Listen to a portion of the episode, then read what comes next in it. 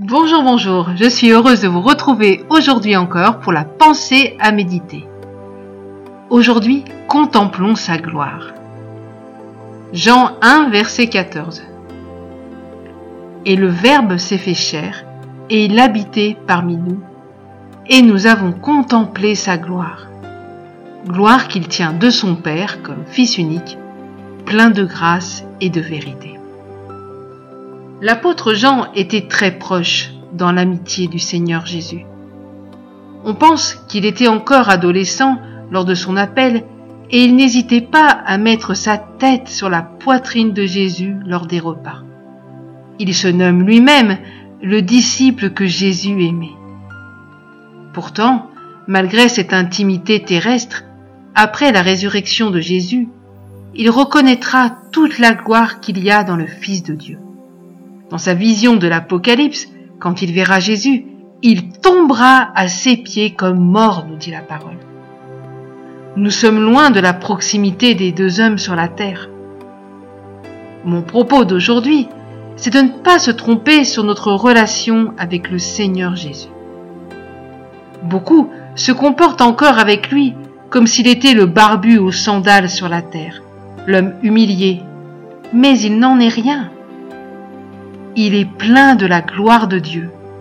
Et nos forces physiques nous abandonneraient si nous étions propulsés en sa présence. Paul nous dit, si nous avons connu Christ selon la chair, maintenant nous le connaissons plus de cette manière.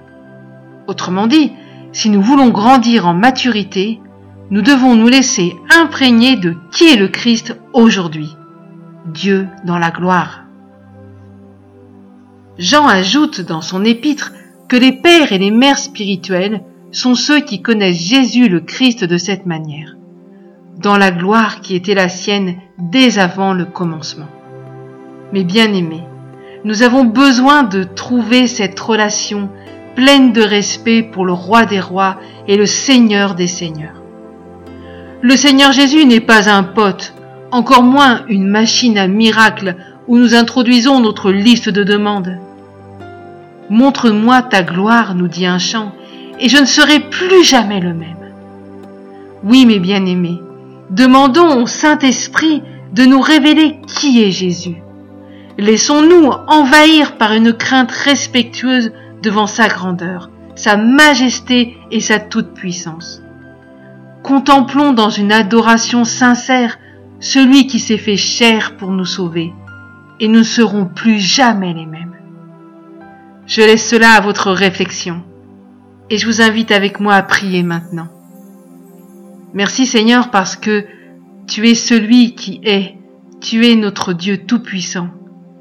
Seigneur, nous voulons te voir, Seigneur, tel que tu es aujourd'hui, dans la gloire. Nous voulons, Seigneur, te contempler. Seigneur, nous voulons euh, rentrer dans cette intimité, demeurer dans ta présence, Seigneur, avec respect. Et Seigneur, euh, nous attendre à toi, tout en sachant, Seigneur, que toi, tu t'es toujours abaissé à nous. Tu viens, Seigneur, nous chercher. Tu viens, Seigneur, nous parler. Tu viens, Seigneur, nous équiper. Tu viens nous rendre libres, Seigneur.